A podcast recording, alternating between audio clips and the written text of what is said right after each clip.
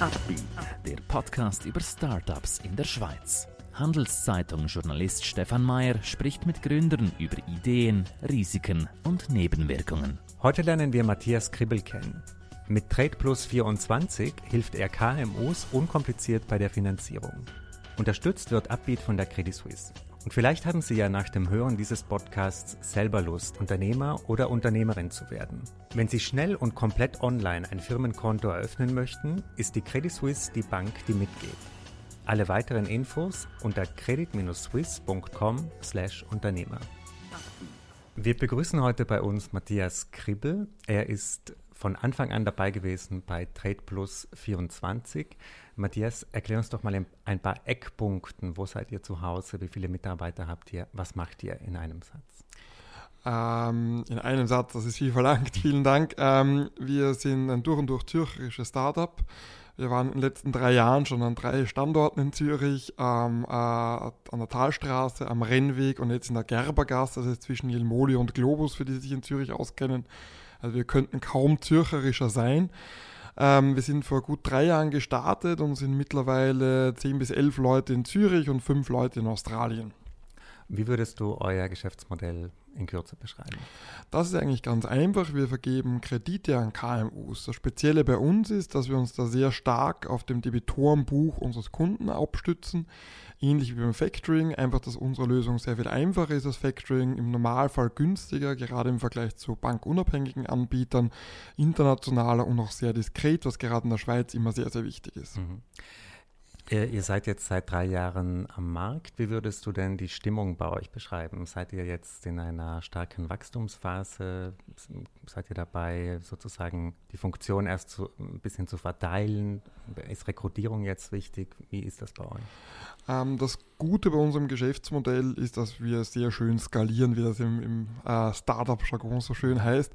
Das heißt, wir können auch relativ starkes Kundenwachstum ähm, abdecken, ohne jetzt gleich hunderte Leute einzustellen. Mhm. Ähm, in der Schweiz wachsen wir jetzt sehr, sehr schön. Wir haben starke Vertriebspartner. Am spannendsten hier vielleicht die Credit Suisse, die ist bei uns investiert. Die gibt uns Kunden, aber, auch, aber refinanziert uns auch. Aber auch sonst arbeiten wir mit einem breiten Portfolio an Brokern und anderen Leuten zusammen, die uns Kunden zuführen. Das heißt, wir wachsen in der Schweiz jetzt sehr, sehr schön. Wir haben jedes Monat äh, deutlich äh, neue Kunden und neue Ausstände, was für uns sehr gut ist. Noch kein einziges Monat, wo wir nichts gewachsen sind. Das ist für uns sehr wichtig. Ähm, ansonsten, unser Fokus als Gesamtfirma liegt jetzt relativ stark auf der internationalen Expansion. Ähm, wir sind jetzt, je nachdem wie man rechnet, seit ein paar Monaten oder über einem Jahr in Australien unterwegs und sind da gerade dabei, jetzt wirklich auch in die Gänge zu kommen. Ähm, andere Länder, die wir uns Europa derzeit anschauen, sind jetzt auch fürs nächste Jahr geplant. An erster Stelle vielleicht die Benelux-Länder, allen voran hier die Niederlande wären spannend für uns als nächster Expansionsmarkt, wo derzeit relativ viel Management-Fokus drauf liegt. Du hast erwähnt, ihr seid in Australien, habt Mitarbeiter dort. Ähm, wie muss man sich das vorstellen? Fliegst du regelmäßig hin? Ähm, kommuniziert ihr nur über äh, soziale Netzwerke? Wie tauscht ihr euch aus? Ähm, ich persönlich muss sagen, ich fliege relativ äh, selten hin, aber unser Management sitzt schon eine ganze, ganze Zeit im Flieger. Ja, das ist so. Ähm, es geht dann doch nicht alles ohne persönliche Kontakte und äh, mein Risk Officer, mein CEO, ähm, sind jetzt auch nächstes Monat wieder drüben. Mhm. Ähm, das sind ordentlich Flugmeilen, das kostet ordentlich Zeit. Ähm, ist aber auf jeden Fall wert, weil Australien ein sehr spannender Markt ist. Dazwischen kommunizieren wir natürlich ganz normal per Telefon, per E-Mail. Wir haben regelmäßige Conference Calls, ähm, wie man sich das halt so vorstellt. Ähm, eigentlich nicht besonders speziell. Das Einzige ist mit Australien wirklich ein gewisses Thema, ist die Zeitverschiebung. Das für uns sind die Calls halt immer ganz in der Früh und für die ist das Letzte, bevor sie heimgehen, noch, noch bei uns im Head Office anzurufen. Ähm, das ist natürlich recht speziell. Mhm. Ansonsten ist Australien für uns ein, ein enorm spannender Markt. Ähm, einerseits, weil ähm, es einen dokumentierten großen Landing Gap gibt. Ähm, McKinsey sagt, glaube ich, es sind 80 Milliarden Aussie-Dollar, ähm, die dort im, im Kreditvergabebereich fehlen. Und da wollen wir natürlich hineinschlagen. Das zweite ist, ähm, dass die, die Anbieterseite natürlich sehr anders aussieht. Es gibt vier große Banken und daneben relativ wenig. Ähm, das dritte ist, dass das Zinsumfeld für uns sehr, sehr spannend ist. Es ist ein einer der wenigen ähm, etablierten Märkte, wo man nicht über negative Zinsen und ähnliches redet, sondern wo nach wie vor aus Bankensicht oder Kreditgebersicht äh, spannende Zinsen gezahlt werden. Und ganz, ganz wichtig, wir haben ein fantastisches Team auf die Beine stellen können, teilweise persönliche Kontakte, ähm, die im Markt gut verankert sind und dieses Projekt mit uns machen wollten. Mhm. Äh, du hast diesen Landing Gap angesprochen vorhin, der ja wahrscheinlich die Grundlage ist für euer Startup. Ähm, wann habt ihr denn gemerkt, dass es den gibt und dass es euer Startup braucht, um hier zu helfen? Um ganz offen zu sein, kamen wir ein bisschen von der Produktseite relativ stark, ähm, dass wir gesagt haben, es gibt für große Kunden ähm, Produkte, die es so für KMUs nicht gibt. Ähm, das gesamte Gründerteam ähm, hat einen sehr starken Hintergrund in, auf der Finanzierungs- und Versicherungsseite, hat da viel mit Großkunden, auch großen Rohstoffhändlern zusammengearbeitet und hat dort Produkte wie Boring, Baselinien und so weiter kennengelernt. Und da haben wir uns einfach gefragt, warum kann man so etwas Ähnliches nicht auch für KMUs machen? Was wir sehr schnell gemerkt haben, ist der Grund, warum das Banken nicht machen, ist, weil die, denen die Automatisierung fehlt. Und ähm, da haben wir uns gedacht, lass uns einfach eine eigene Firma gründen. Das kann man heutzutage mit den heutigen Möglichkeiten, cloud-basierter Software, einfach, zu, einfach auszulegender Software, ähm, kann man das relativ gut abbilden und haben uns einfach gedacht, von der Seite wollen wir ein Produkt schaffen für KMUs. Ähm, die Kreditvergabe an KMUs ist etwas recht Spezielles. Ähm, je nachdem, wie man fragt, wir werden riesige Lending Gaps konstatiert oder wenn man die Banken fragt, sagen die, wir würden gerne viel mehr Kredite geben, aber wir haben niemanden, der sie uns abnimmt. Wir glauben, dass das deswegen ist, weil die Banken sehr, sehr stark nach wie vor auf die klassische Kreditanalyse vertrauen und da einfach ein ordentlicher Teil der KMUs durch das Raster durchfällt. Mhm. Ähm, für diese Unternehmen, die eben im, im, klassischen Maßstab oder nach klassischen Regeln keine Kredite bekommen, wollen wir eine Lösung bieten, die sehr stark auf Debitoren abstellt. dass wir können auch nicht allen Unternehmen helfen, aber die Unternehmen, die ein gutes Debitorenbuch haben, denen können wir häufig größere äh, Kredite geben als ihre Hausbank und das zu deutlich günstigeren Konditionen und deutlich einfacher als es sonstige Alternative, insbesondere debitorengestützte mhm. äh, Finanzierungsgeber können. Wenn jetzt ein KMU auf euch zukommt, wie prüft ihr das denn? Was muss denn hier alles offengelegt werden, damit ihr sozusagen zum Zug kommt? Ähm, das Wichtigste für uns ist meistens das Debitorenbuch. Ähm, das erste, worauf wir bei, einem, einer Firma schauen, ist auch das Debitorenbuch. Das heißt, was wir gerne haben, sind B2B-Geschäfte, das heißt, wo die Endabnehmer auch wiederum Kunden sind. Ähm, äh, Entschuldigung, wo die Endabnehmer auch ähm, Businesskunden sind. Ähm, wir mögen schön diversifizierte Bücher und wir mögen relativ stabile Debitorenbücher. Also wir mögen es nicht so gerne, wenn ein Debitorenbuch ähm, jetzt jede Woche sich verfünffacht oder wieder halbiert. Mhm. Wir mögen stabile Geschäfte und wir mögen sehr kleinteilige Bücher, weil wir die anders auch klassisches Factoring auch gut abbilden können. Ähm, das ist für uns eine Grundvoraussetzung, dass unsere Lösung für den Kunden attraktiv ist. Ähm, daneben machen wir eine ganz klassische Kreditprüfung. Wir glauben, dass insbesondere in der Schweiz die Möglichkeiten zu einer vollkommen Online-Kreditvergabe oder ähnliches relativ eingeschränkt sind, äh, weil die öffentlich zugänglichen Daten ähm, über Unternehmenskunden einfach nicht so vorhanden sind wie in anderen Ländern. Wie gut oder schlecht das dann dort ist, ist ein zweites Thema, aber wir glauben, dass in der Schweiz ein klassischer Kreditprüfprozess ähm, nach wie vor State of the Art ist.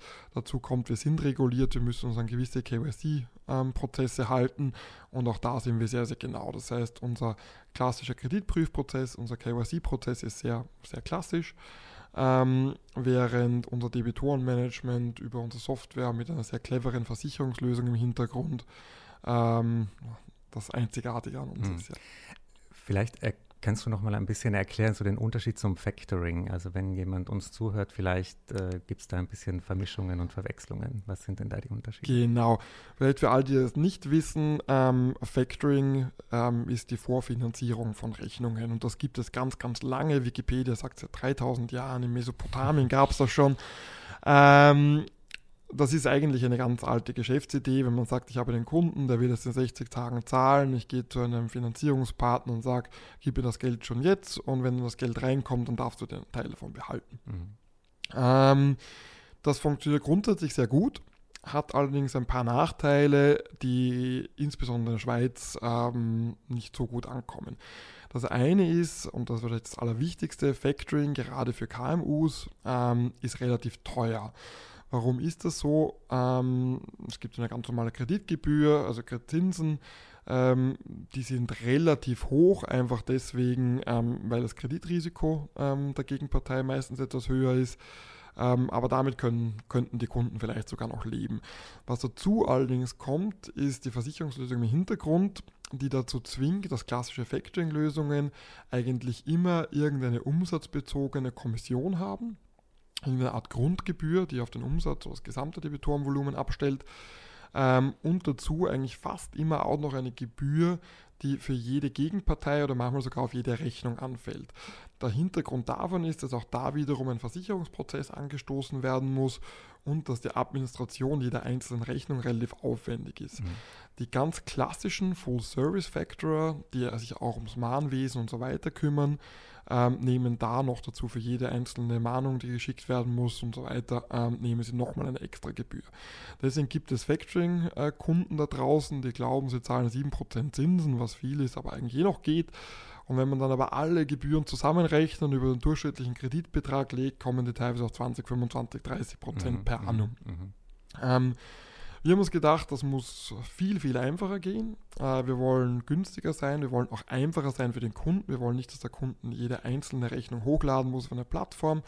Und wir wollen ganz diskret sein, weil in der Schweiz kommt es nicht so gut an, ähm, wenn man angerufen wird und das heißt, diese Rechnung wurde abgetreten, ich bin die Factoring-Firma, zahle jetzt an mich. Gerade große Firmen haben das häufig nicht so gerne oder verbieten es sogar komplett in ihren Verträgen. Das heißt, ihr ruft nicht an. Wir sind ganz diskret. Mhm. Ähm, Im Normalfall, im Alltagsgeschäft ähm, haben wir eine stille Abtretung, eine stille Zession. Das heißt, wir können darauf verzichten, den Endabnehmer anzurufen. Mhm. Wir sind deutlich einfacher, was für den Kunden extrem angenehm ist. Im Idealfall greifen wir direkt auf sein Buchhaltungssystem zu. Wenn er ein cloud-basiertes Buchhaltungstool hat, können wir darauf direkt zugreifen, uns die Daten rausholen. Ähm, der Kunde muss dann eigentlich nur sagen, wie viel Geld er haben will und das rollt dann immer weiter. Mhm, mhm, ähm, der Vorteil davon ist auch, das ist nicht nur für den Kunden viel einfacher, es ist auch für uns viel einfacher und deswegen müssen wir keine Gebühren verrechnen. Also, was wir einfach machen, ist, wir haben einen normalen Zinssatz auf, auf den Kredit, der liegt irgendwo zwischen 3,5 und 6,5 Prozent im Normalfall. Ähm, das ist das ist das, was es ist. Ähm, das liegt minimal über dem, ähm, was sehr gute Kunden von ihren Hausbanken bekommen. Das wollen wir auch nicht wirklich konkurrenzieren, aber wir wollen die günstigste Lösung dann eben sein. Das klingt alles sehr gut. Was sind denn Probleme in eurem Geschäft? Ähm, was macht euch denn Schwierigkeiten? Ähm, ganz ehrlich, das Produkt ähm, ist in dem Segment, wo wir unterwegs sind, ziemlich einzigartig. Dass ich einen klassischen Zielkunden von uns, ein KMU mit 20 Mitarbeitern, 7 Millionen Umsatz, was auch immer, ähm, das von unserer Seite her für uns gut gepasst hätte, an einen Factoring-Mitbewerber verloren hätte, ähm, kann ich mich ganz ehrlich nicht erinnern. Manchmal kriegen diese Kunden dann doch noch genug Kredit von ihrer Hausbank, dann bleiben sie dort und das ist auch gut so, genauso soll es sein. Ähm, und manchmal ist das Portfolio nicht so perfekt für uns geeignet, ähm, wenn eben Klumpenrisiken drin sind, einzelne Käufer, Projektgeschäft, all das haben wir nicht so mhm. gerne, dann sind sie vielleicht bei einer klassischen Factoring-Firma besser aufgehoben. Da rein von der Produktseite her ähm, glauben wir ein, ein, ziemlich starkes Produkt zu haben. Ähm, was, was wir natürlich immer brauchen könnten, ist einfach mehr Leads. Es ist relativ schwer, an Schweizer KMUs heranzutreten. Hier in Zürich denken sich alle internetaffine junge Leute, die, die hippe Firmen gründen. Ähm, und an die kommt man auch ganz gut ran. Die googeln Sachen, da kann man Facebook- und LinkedIn-Werbungen schalten, das ist alles fantastisch aber ein Großteil unserer potenziellen Zielkunden sind ganz klassische Industriebetriebe, ähm, die nicht in den großen Zentren sitzen ähm, und deren Eigentümer, Produktionsleiter und Finanzleute auch nicht sich täglich darum kümmern, wie sie jetzt die beste Finanzierungslösung da auftreiben können. Die kümmern sich um unser Kerngeschäft, die wollen gut sein darin, dass sie irgendwelche Metallteile beschichten oder Klimaanlagen bauen ähm, oder sonst irgendetwas mhm. herstellen. Mhm. Und an diese Leute heranzutreten, ist für uns nicht immer ganz einfach. Ähm, die wissen nicht, dass es uns gibt und suchen uns von daher auch nicht so gezielt. Und da helfen die Vertriebspartnerschaften, die wir haben, sehr stark. Die Credit Suisse als äh, die Bank der Unternehmer, wie sie sich selber ja gerne sieht, ähm, ist für den in dem Bereich wirklich top aufgestellt. Wir haben über 300 Kundenberater der Credit Suisse, die unsere Lösung ihren Kunden anbieten. Und das ist für uns ganz, ganz wichtig. Wir haben jetzt ganz viel über das Produkt gesprochen und du bist ein talentierter Verkäufer, merke ich. Also du kannst das sehr gut an den Mann bringen. Ähm, sprechen wir doch ein bisschen über die Kultur jetzt in eurem Startup. Ähm, wenn du morgens dorthin gehst, äh, mit welcher Motivation gehst du hin? Ist das, habt ihr, wie ist denn die Stimmung bei euch? Ist das großer Druck oder seid ihr alle total glücklich, in einem Startup zu arbeiten? Beschreib das doch ein bisschen. Ähm, Ihr habt jetzt allerlei Startups ähm, hier, die ihr hört, und viele sind da wahrscheinlich relativ jung, kommen direkt von der Uni. Das ist bei uns nicht so. Ähm, Im im Management-Team bin ich ehrlich gesagt der Jüngste. Ähm, wir haben alle schon zehn Jahre plus Erfahrung mitgebracht. Ähm, das heißt, dieser ultimative Startup-Vibe, wo wir alle nur Mitternacht arbeiten und, und, und dann am Mittag mal reinkommen, um Tischtennis zu spielen, das ist bei uns äh, ganz offen gestanden, auch wenn es manchmal lustig wäre, ist eigentlich nicht so. Mhm. Das Tolle ist an einem Startup, dass wir sehr flexibel sind. Ähm, wir haben relativ wenig strenge Regeln, wann von wo aus zu arbeiten ist. Wenn die Leute Homeoffice machen wollen, dann, dann schreiben sie es kurz in den Gruppenchat und das geht gut. Äh, wenn die Leute sonst flexibel sein wollen, ist das alles gut.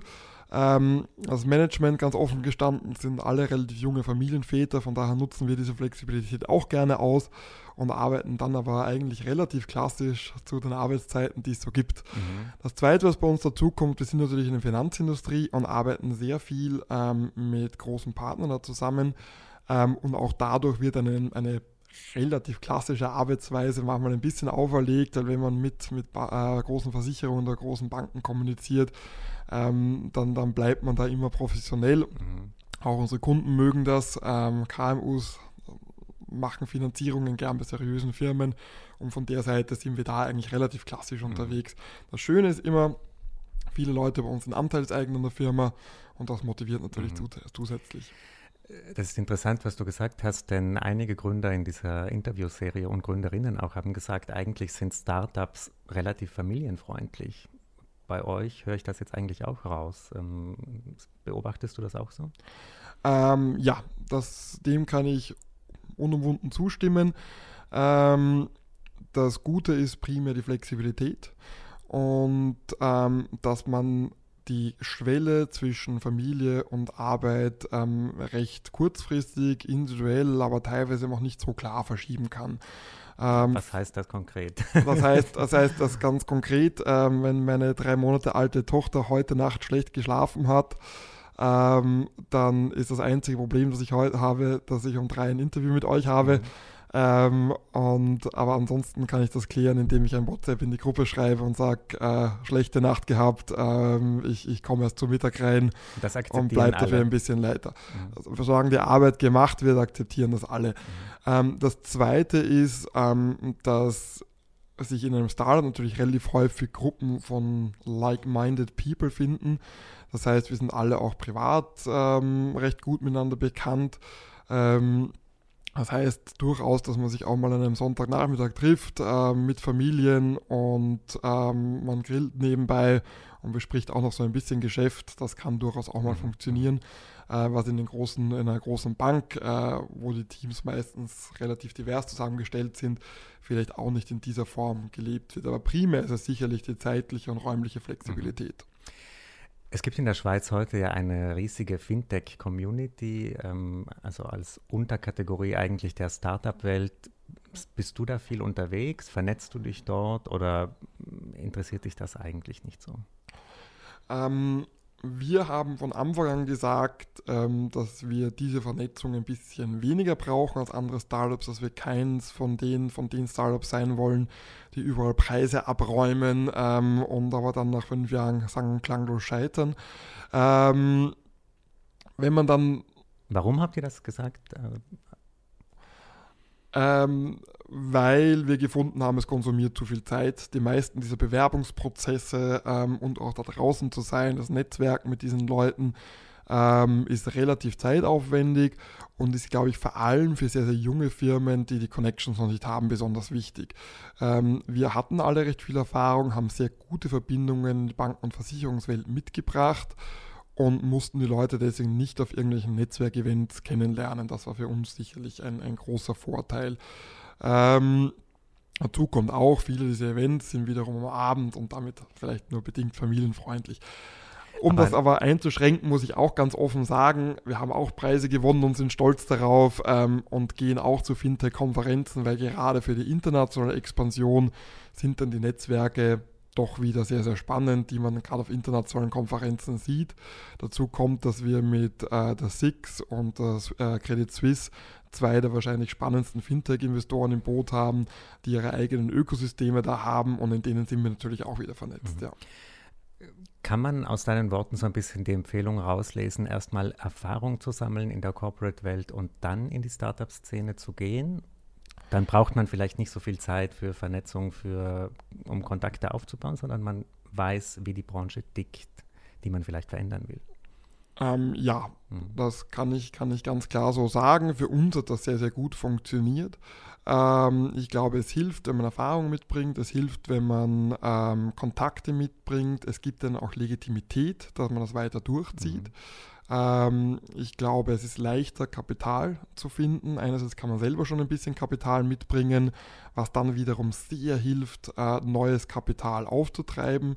Ähm, wenn man eine AG gegründet hat und selber ein paar hunderttausend Franken mitgebracht hat, fühlt sich ein externer Kapitalgeber sehr viel wohler, wenn er nochmal ähm, Geld drauflegt. Also wenn man sagt, ich habe mit 20.000 eine GmbH gegründet und jetzt brauche ich dringend 5 Millionen. Mhm. Ähm, und ich glaube, man glaubt Leuten, die 10 Jahre Erfahrung plus haben, auch einfach viel mehr. Die geben der Karriere auf, ähm, dafür, dass sie das machen können oder ja, dass sie ihre Karriere in diese Richtung lenken können und das gibt sehr viel Legitimität. Gleichzeitig sind wir noch jung und hungrig genug und es ist für uns keine Überbrückungslösung, äh, wie es dann für manche Leute ist, die vielleicht erst in den späten 50ern nochmal sich selbstständig machen wollen mit einem Startup und das Gefühl hat, naja, wenn es nicht klappt, dann geht er in fünf Jahren in Pension. Insofern glaube ich, so ein, ein Gründerteam mit zehn Jahre Bankerfahrung oder Versicherungserfahrung ähm, hilft schon sehr. Passiert es denn manchmal, dass man dann von Gründern, die sozusagen frisch von der ETH kommen, von der Uni kommen, dass man von denen so ein bisschen kritisch beäugt wird und dass die dann zu einem sagen, ja, du bist schon corporate verseucht und äh, hast diesen Startup-Spirit gar nicht mehr.